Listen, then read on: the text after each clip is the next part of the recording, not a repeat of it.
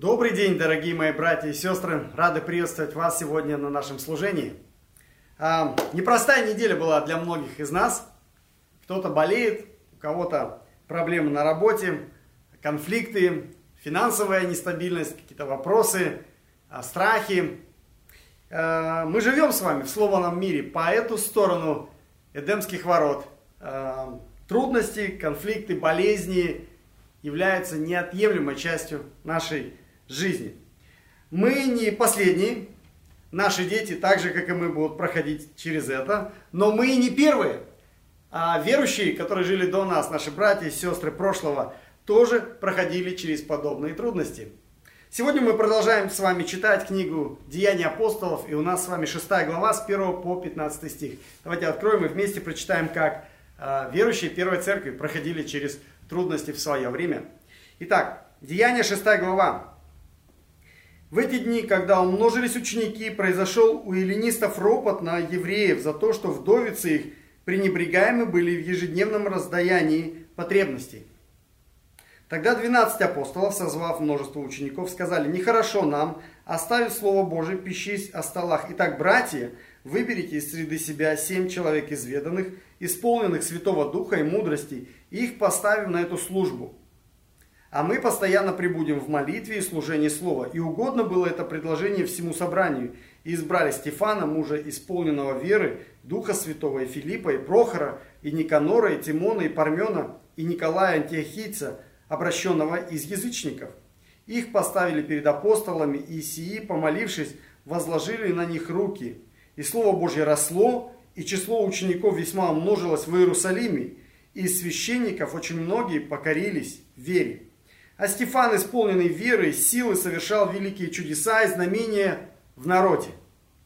Некоторые из так называемой синагоги либертийцев и киринейцев и александрийцев и некоторые из Киликии и Асии вступили в спор со Стефаном, но не могли противостать мудрости и духу, которым он говорил.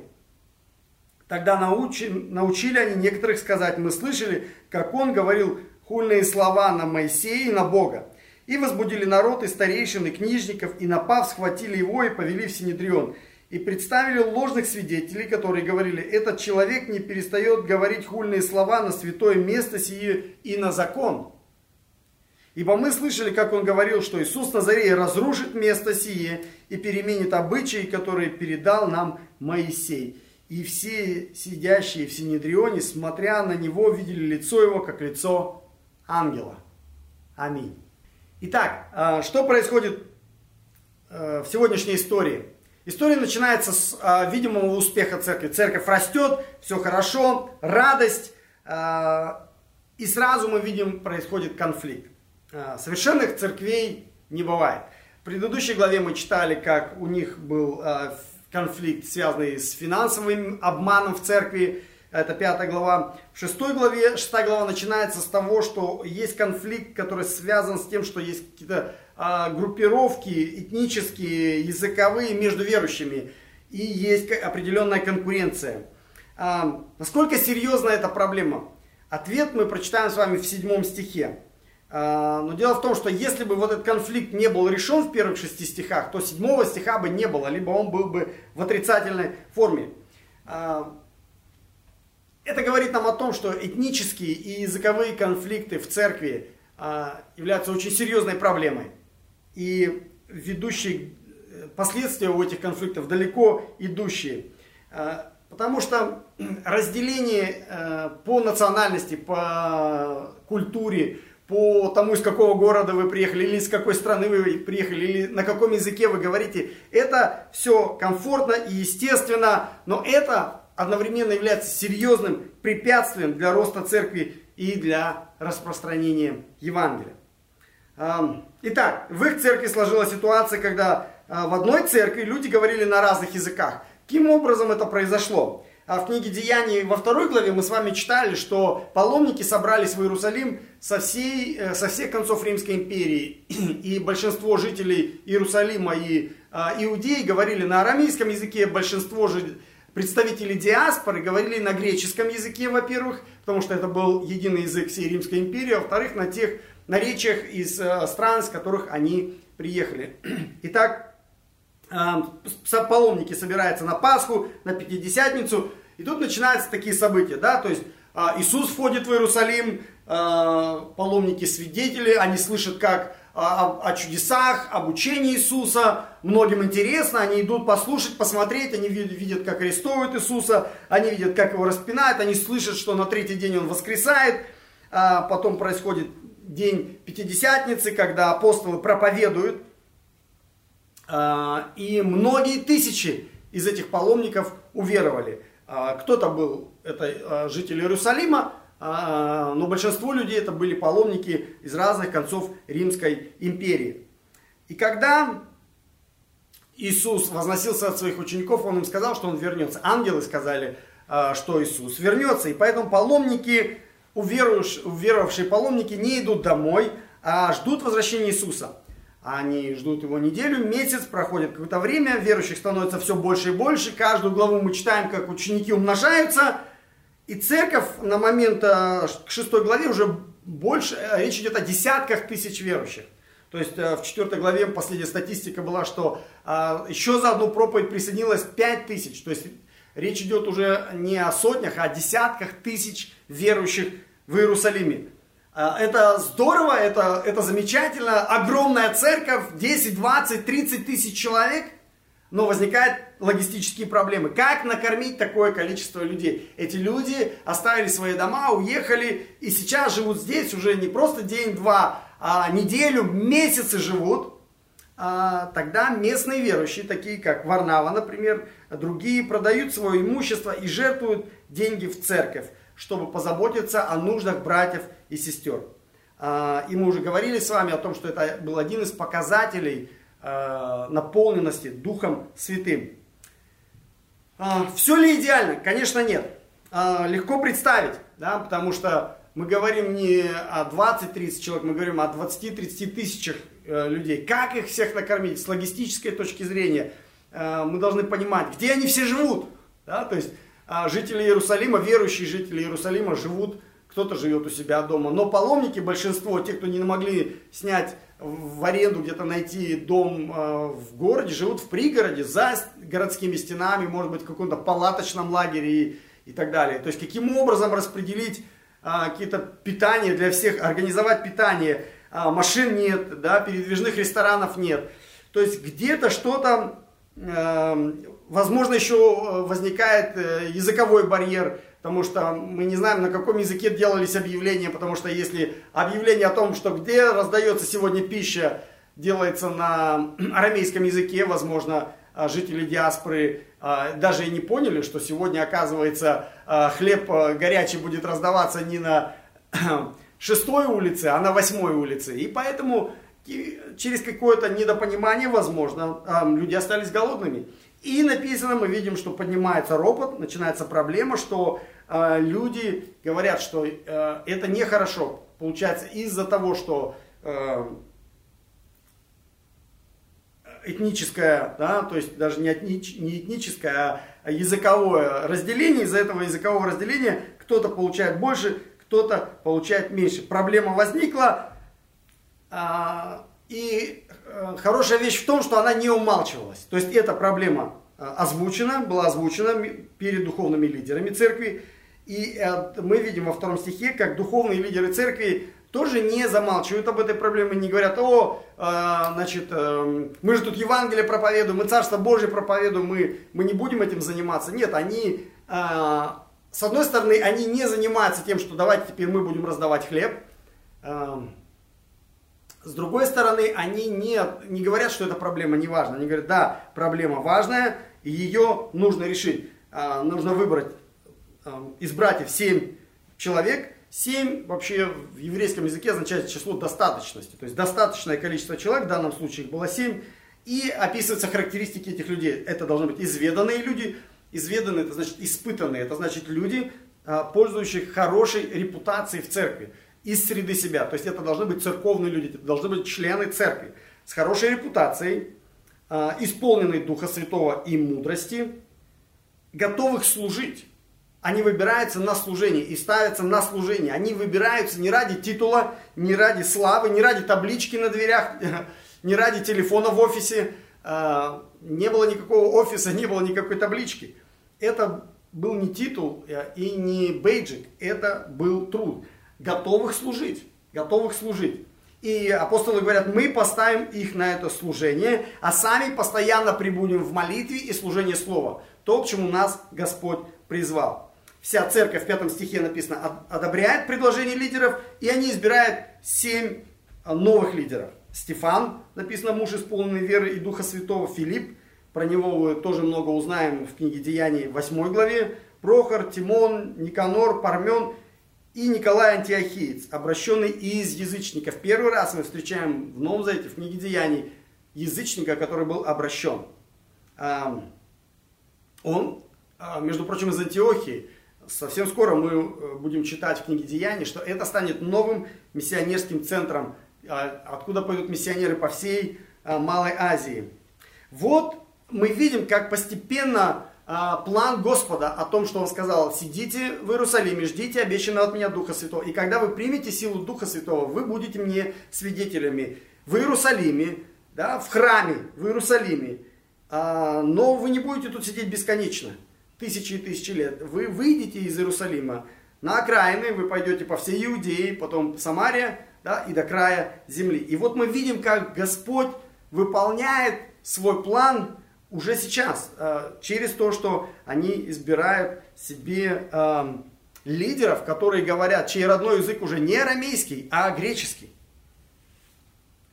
Э, церковь выбирает, написано, пастора, апостолы, старейшины помолились, возложив руки. А возложение рук в молитве означает передача а, полномочий, доверие, мы доверяем вам, вы являетесь нашими представителями. Плюс в момент возложения рук и молитвы переходит, мы молимся о передаче даров, соответствующих этому служению. Об этом написано во втором послании Тимофея в первой главе и в первом послании Тимофея в четвертой главе. И какой же результат? Седьмой стих – то есть у них была ситуация в церкви, у них был конфликт, была проблема, они решают эту проблему силой Духа Святого, и результат, какой в седьмом стихе написано, Слово Божье росло, то есть увеличивается радиус, радиус служения, радиус влияния Слова Божьего, и мы увидим, каким образом это происходит в следующих стихах. А, именно это и была цель Иисуса, а, чтобы не просто в храме, но чтобы Слово Божие, а, начиная с храма, начиная с Иерусалима, росло по всей земле. Итак, мы видим, как в результате вот этой конфликтной ситуации Слово Божие стало расти, радиус стал увеличиваться, число учеников умножается. А, в предыдущей главе мы читали, как Гамалиил говорил о том, что отстаньте от них, потому что если это дело рук человеческих, если это предприятие человеческих, оно разрушится. Но если это дело рук Божьих, если это предприятие Божие, мы не сможем остановить это. Это будет расти. И мы видим, как Гамалиил был прав. Это предприятие Божие растет. А, более того, написано, очень многие священники покорились вере. В результате того, что они увидели, как церковь решила внутренний конфликт. Удивительно, что священники не уверовали, эти священники не уверовали после того, как они узнали, что Христос воскрес, когда римские солдаты пришли им и рассказали это. Они не уверовали после того, как а, они увидели разорванную завесу в своем храме. Но они уверовали, они покорились вере после того, как они увидели, как верующие в церкви заботятся друг о друге.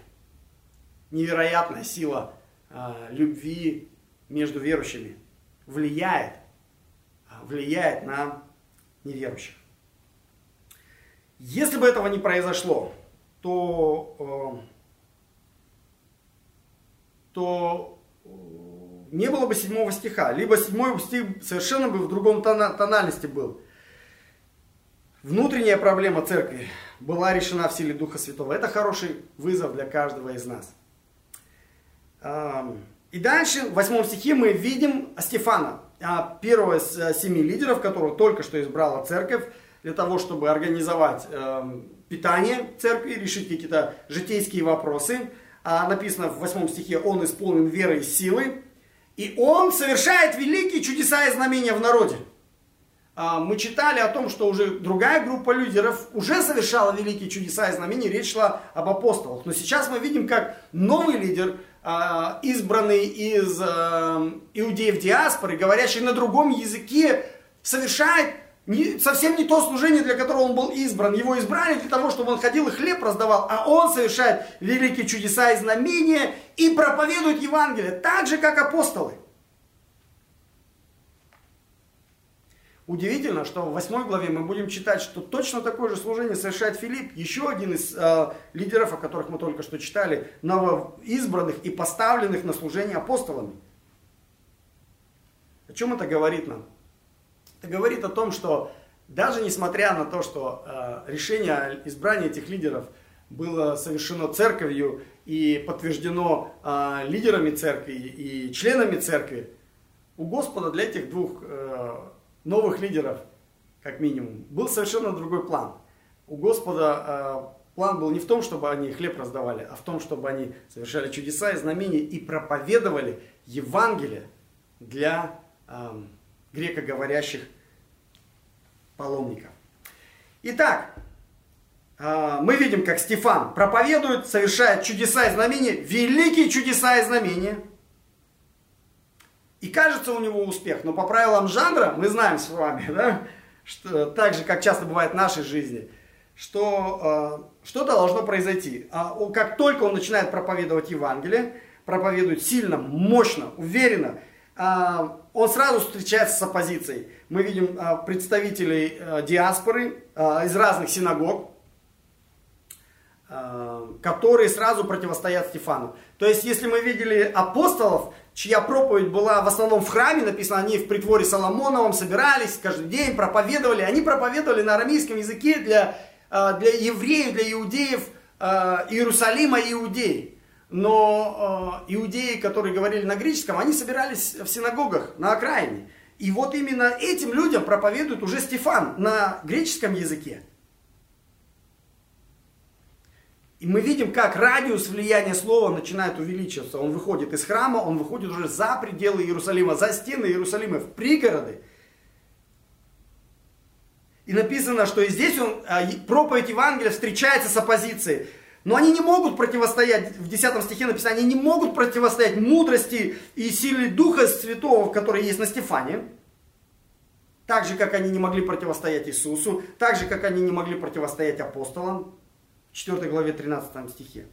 И тогда они делают, а, они а, ищут, находят лжесвидетелей, и они клевещут на Стефана. Точно так же, как они клеветали на Иисуса, точно так же, как они клеветали на апостолов. Они подговорили кого-то, почему не сами, да, лжесвидетельствовали, а подговорили кого-то сказать, идите скажите, что он говорил хульные слова на Моисея и на Бога.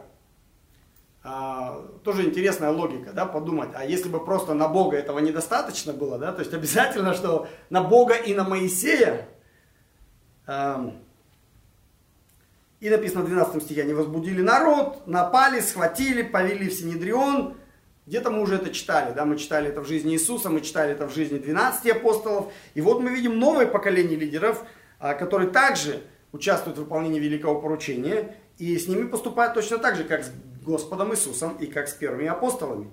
И лжесвидетели 13 стих говорят, он говорил хульные слова э, на место сие и на закон. Интересно, что в 11 стихе совершенно другое было обвинение а, про, про богохульство на Моисея и на Бога. И они заявляют, что он говорил о том, что Иисус Назарей разрушит место сиех, то есть храм, и переметнет обычаи Моисея, то есть закон. Заканчивается история 15 стихом. Как выглядит Стефан в этой истории? Написано, что его лицо сияло, как лицо ангелов. И по горькой иронии, э, чье еще лицо сияло? В Ветхом Завете мы читаем одну историю, когда лицо какого-то человека сияло. Это, конечно, Моисей. Тот, кого только что э, обвиняют, что он переменяет обычаи Моисея. Эм, почему сияло лицо Моисея, когда он входил на гору? Потому что он встречался там с Господом. И э, наполнение славы Божией отражалось на его лице. И это все видели. Э, и когда лицо Стефана сияло, таким же светом, как было у Моисея, они должны были ясную, четкую получить сообщение от Господа, что Стефан, так же как и Моисей, имеет близкие отношения с Богом.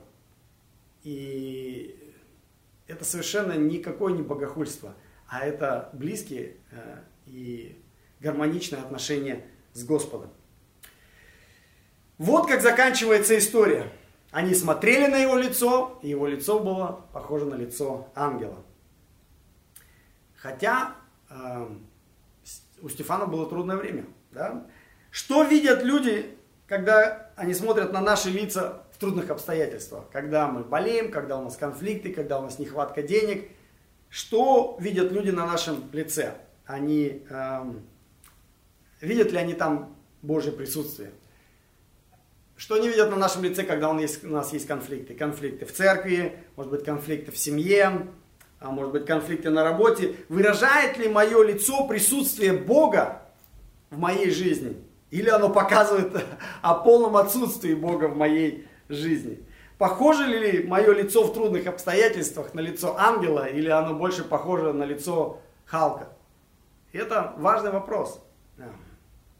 Люди которые смотрят на нас, особенно в трудных обстоятельствах, должны сказать, а, мы видим, даже по выражению их лица, даже по выражению их глаз, и это другие люди. Да, а у них есть отношения с Богом, у них есть Святой Дух. И это ключевая характеристика Стефана. Четыре раза, четыре раза в сегодняшнем тексте написано, что он был наполнен Святым Духом. Вот почему он мог преодолевать трудности в его жизни, трудности в церкви, трудности с оппозицией. И это, конечно, не значит, что если ты наполнен Святым Духом, то у тебя жизнь будет успешная с мирской точки зрения. У Стефана жизнь была очень неуспешная с мирской точки зрения. Да? А, мы будем читать в следующей главе, как а, его забивают камнями. Жизнь заканчивается. А, нет ни инвестиций, ни квартиры в центре города, ни машины. А, более того, он находится на суде один. Если в предыдущей главе мы читали, что все апостолы вместе были во время суда на Синедрионе, то теперь Стефан находится один перед э, лицом всего Синедриона. И его побивают камнями. Но об этом в следующей истории.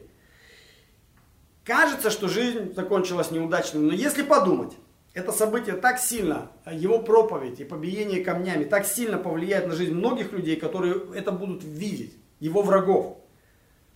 В том числе и на молодого Савла, который будет э, и уже является частью этих событий. Который в конце концов изгонителя церкви станет апостолом для язычников. И в силе того же самого Духа Святого, который был на Стефане, он просто перевернет всю Малую Азию. Разве это не описание успешной жизни, когда в результате твоей жизни и даже твоей смерти Бог продолжает строить свое царство? Вот как действует Бог. Мы просто часто это не видим. Когда Бог допускает трудности, проблемы, конфликты, болезни в нашей жизни, мы не хотим видеть большую картину, мы просто хотим комфорта, мы просто хотим выздороветь, мы просто хотим, чтобы у нас было больше денег, и красивее машина. Вот чего мы хотим. И Бог может все это, конечно, дать, но это, это, это нам нужно видеть большую картину. Почему Бог допускает трудности в нашей жизни? Какую волю Он хочет, что Он хочет сделать во мне и через меня в этих трудных обстоятельствах? Для чего Он дал мне Духа Святого в этой ситуации? Может быть, не просто для того, чтобы выздороветь, и не просто для того, чтобы разбогатеть, или удачно выйти замуж, или удачно купить квартиру. Гораздо, цели Бога гораздо больше. Что Бог хочет в этих трудных обстоятельствах сделать через меня, во мне, в силе Святого Духа. Вот какой вопрос мы должны себе задавать. Что эта история значит для нас сегодня? Ну, применение несколько. Посмотрите, чего хотели верующие в Иерусалиме?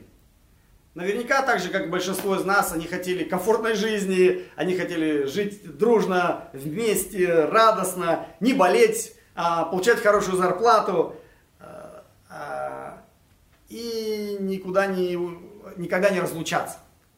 Но чего хотел от них Иисус? У Господа был совершенно другой план, который он ясно и четко сказал. В первой главе, в восьмом стихе он сказал, вы примите силу Духа Святого не для того, чтобы жить комфортно и радостно, вы будете жить радостно, но это не значит, что вы будете жить комфортно. И это не значит, что вы будете жить всегда вместе.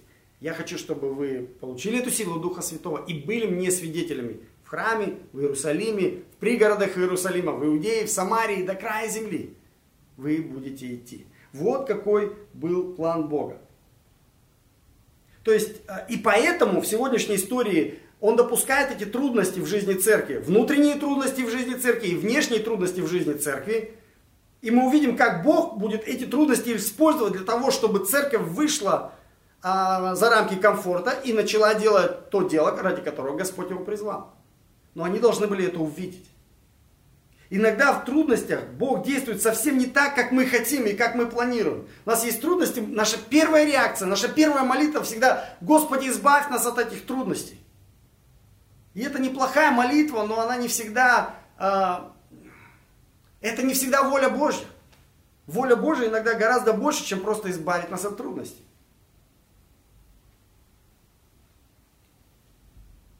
В их жизни именно через внутренние и внешние трудности Бог подготовил церковь, чтобы вывести верующих из Иерусалима до края земли.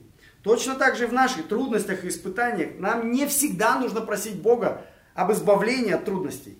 Но нам всегда нужно просить Бога о том, чтобы Он нам дал Духа Святого, присутствие Духа Святого, который поможет нам пройти это испытание и выполнить Его волю. Не мое желание, не мой комфорт, не как мне хочется и как мне нравится, а как Он хочет.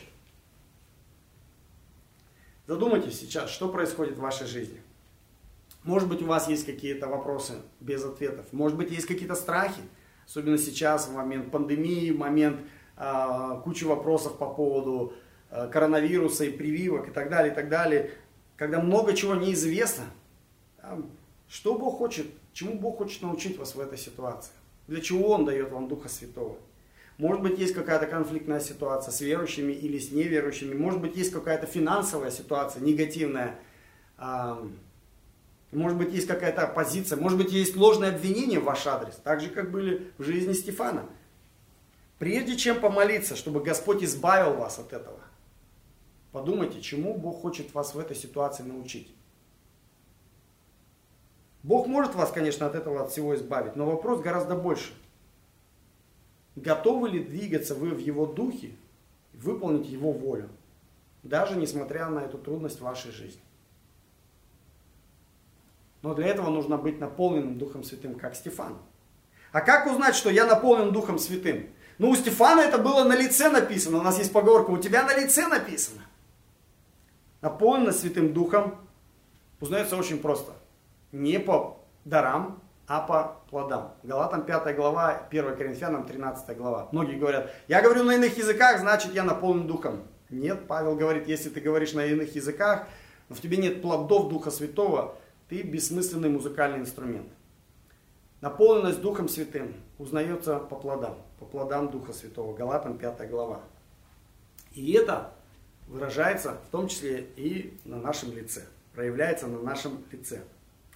Как же нам наполниться этим Духом Святым? А, за 2000 лет ничего не изменилось. Мы наполняемся Духом Святым так же, как и люди в книге Деяний. Что мы в сегодняшней главе читали? А, чтобы наполниться Духом Святым, нужно быть частью церкви, да, написано, они, это была церковь, да, ты не можешь иметь Духа Святого вне контексте тела Христова. Тебе нужно быть частью церкви, несмотря даже на те ограничения, которые у нас сейчас с вами есть. А, тебе нужно пребывать в Слове, написано, мы постоянно прибудем в Слове, апостолы говорили, нам нужно постоянно пребывать в Слове. Прошло уже половина 2021 года. Прочитал ли ты половину Библии? А, или больше прочитал? Или меньше прочитал? Или вообще не читал? Это серьезный вопрос. Если ты хочешь быть наполненным Духом Святым, ты не можешь это сделать, если ты не пребываешь в Слове. Точка. Пребывай с церковью, пребывай в слове, пребывай в молитве. Они говорят, 4 стих, мы должны пребывать в молитве. Пребывай в молитве, молись. Молись утром, молись днем, молись в течение дня, молись вечером. А один брат мне недавно сказал, я даже во сне молюсь. Слава Богу. Молись с женой, молись с детьми, молись с друзьями, молись с родителями, Молись с неверующими своими друзьями, спроси их, можно ли за них молиться, и молись, пребывай в молитве. Будь частью церкви, пребывай в слове, пребывай в молитве. Это три важных шага. Но четвертый шаг, самый важный. Без четвертого шага Первые три шага будут бессмысленны. Ты можешь пребывать в церкви, ты можешь читать Библию, ты можешь молиться и все равно не быть наполненным Святым Духом. Почему?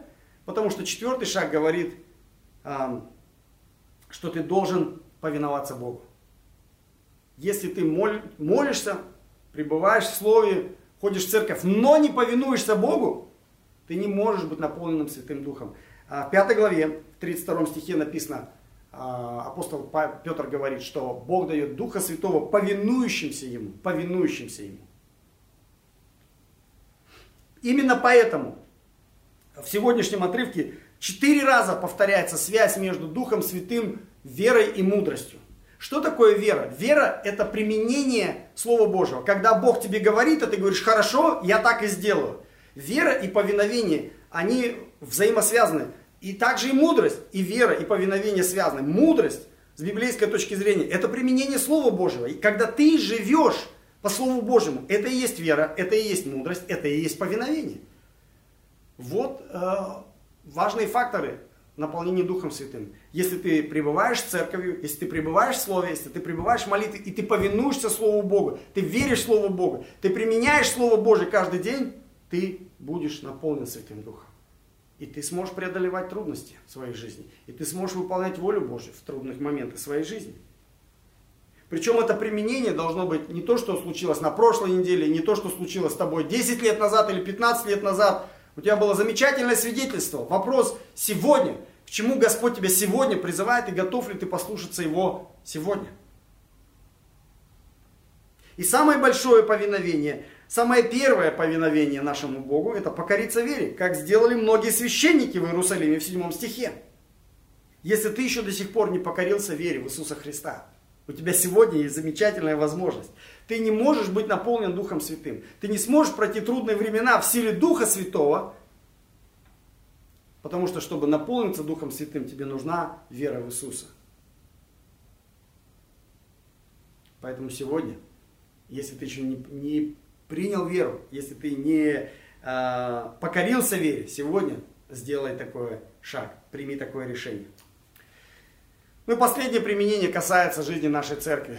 А, оно связано с а, межэтническими языковыми вопросами, национальными вопросами. Потому что культуры, языки, национальности, они на естественном уровне разделяют людей. По всему миру разделяют людей. Это наследствие Вавилона а Иисус Евангелие объединяет.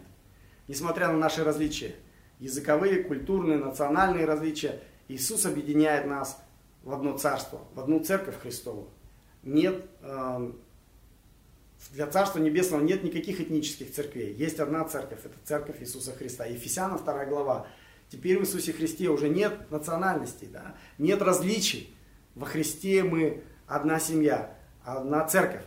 А, именно на этом принципе а, и на этом видении Ефесянам 2 глава строится служение церкви Шанарак, где мы открываем двери людям разной национальности, разных языков, разных культур, с уважением относясь к культурам, к национальностям, к языкам, но мы говорим, давайте не будем разделяться из-за этого, но наоборот, соберемся вместе, поэтому мы используем три разных языка на нашем служении, иногда больше, поэтому у нас есть молитвы на разных языках, поэтому у нас есть проповеди на разных языках, и мы а, видим в этом присутствие Духа Святого, и мы видим, как именно через это, то, что мы постарались, у нас не все идеально. И а, в нашей церкви, так же, как и в книге Деяний, а, тоже есть какие-то ошибки и конфликты бывают.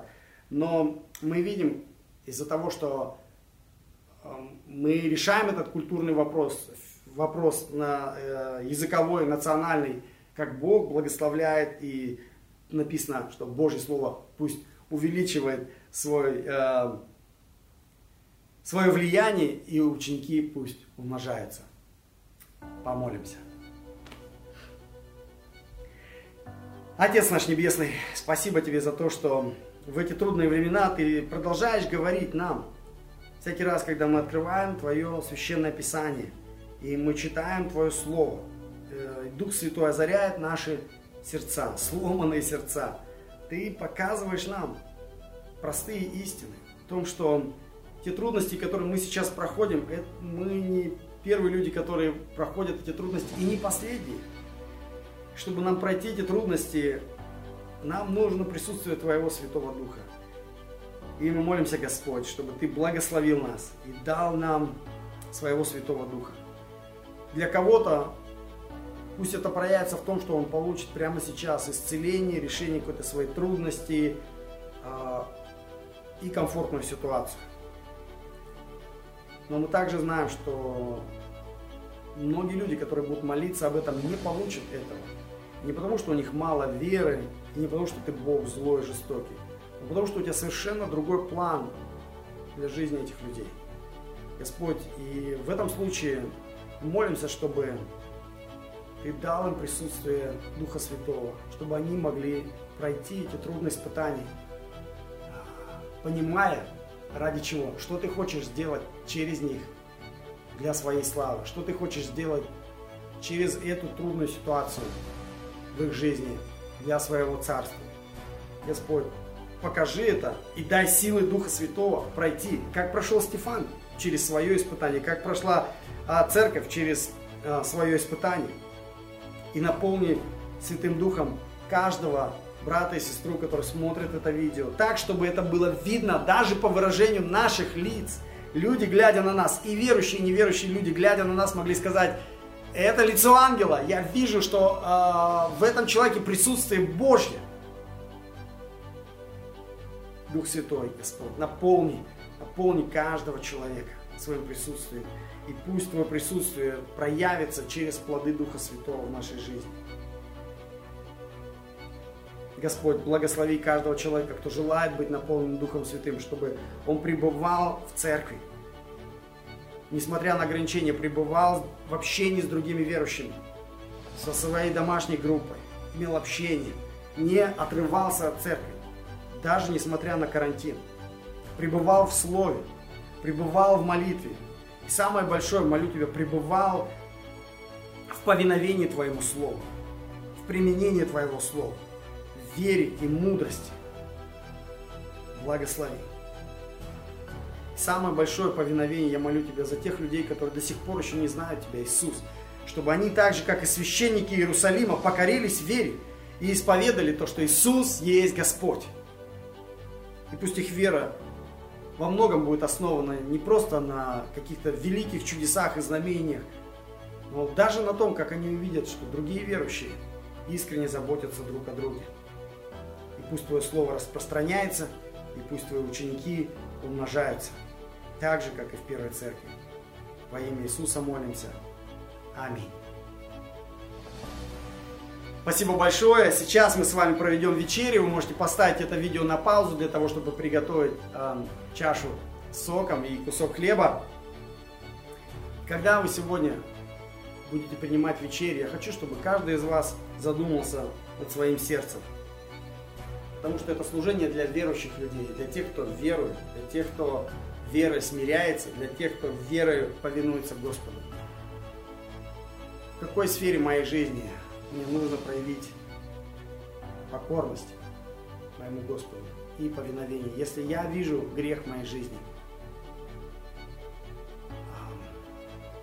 Пусть Дух Святой даст смелость мне сегодня исповедаться и покаяться, и принять решение повиноваться Ему в этой ситуации, довериться Ему и провозгласить Его волю. Это тело Христа за вас и меня, и это кровь Христа за вас и меня. Пусть Господь наполнит вас своим присутствием, своей силой Святого Духа, даст вам веру, мудрость и покорность Его воле.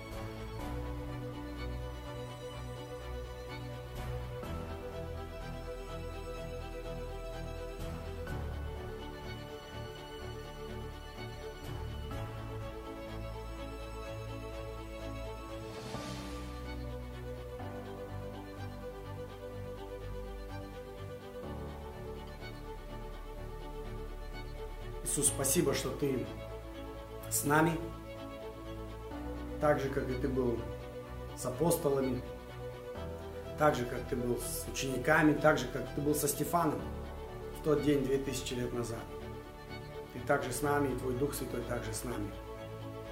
Всякий раз, когда мы едим хлеб и пьем чашу, мы вспоминаем об этом. И мы не просто вспоминаем об этом, мы это испытываем, переживаем и практикуем. Ты с нами, а мы с тобой. Мы часть Твоего Царства, мы часть Твоей Церкви, мы часть Твоего тела. Благослови нас на всю следующую неделю. Жить в Твоем Слове, жить в молитве, жить в покорности, жить в силе Духа Святого. Через все трудности и обстоятельства. Для Твоей славы. Аминь.